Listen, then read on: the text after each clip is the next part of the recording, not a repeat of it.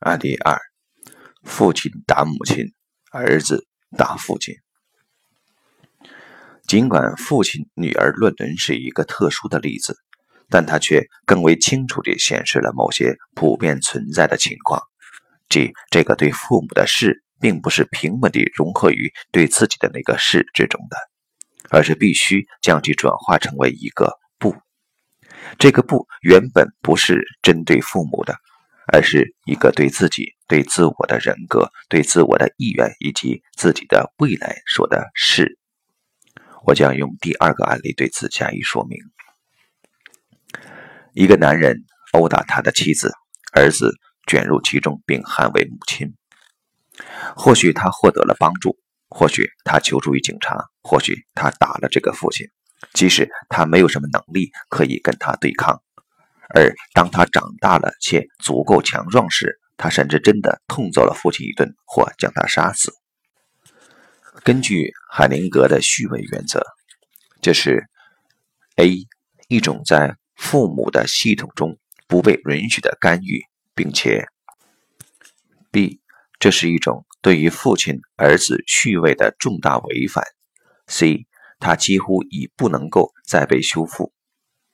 对此，一种典型的海灵格式的表述是：这个儿子赌掉了他的人生。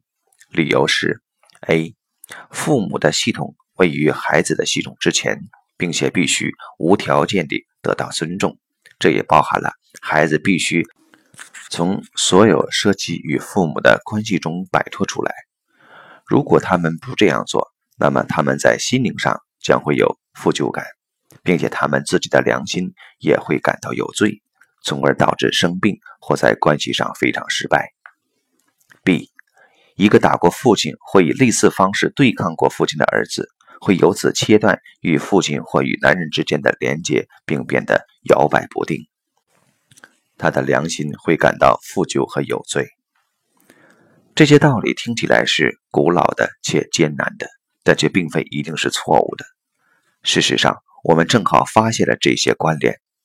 然而，除了屈从于父亲之外，肯定还存在另外的解决方案。在我实践中所碰到的大多数情况中，我看到其实父亲并不想要这种屈从，他要的是一个能够站立起来并且直面他的儿子。我已经让此种情形在排列中显示出来，正如在每一种其他的治疗案例中那样。在此过程中，治疗师是完全开放的。关于这一点，在工作坊中我还看到另一种秩序，它导致了完全不同的结果。我看到这种情形要求儿子不再做出孩子的举动，而是要同成年人一样行为。这是一个与生命一起移动，并且要求儿子说不的秩序。这与儿子的年龄无关。在他反抗父亲的那一瞬间。他便不再是孩子了，在那一刻，他成为了男人，并且作为男人，他正在做着对的事情。他在保护女人。如果从那以后，他又将自己拉回到他作为儿子的身份，而并不介入余下的关系中，譬如由此而与父母的斗争之中，那么所有的一切都将没有任何问题。又或许他必须在很长的一段时间内持续与父亲之间的战争，或许这甚至会导致一种与父亲无法回头的分离。但是，如果他同意这个步作为迈入他自我人生的一步而出现的话，那么这对他而言将不是伤害，而是会令他更加强大。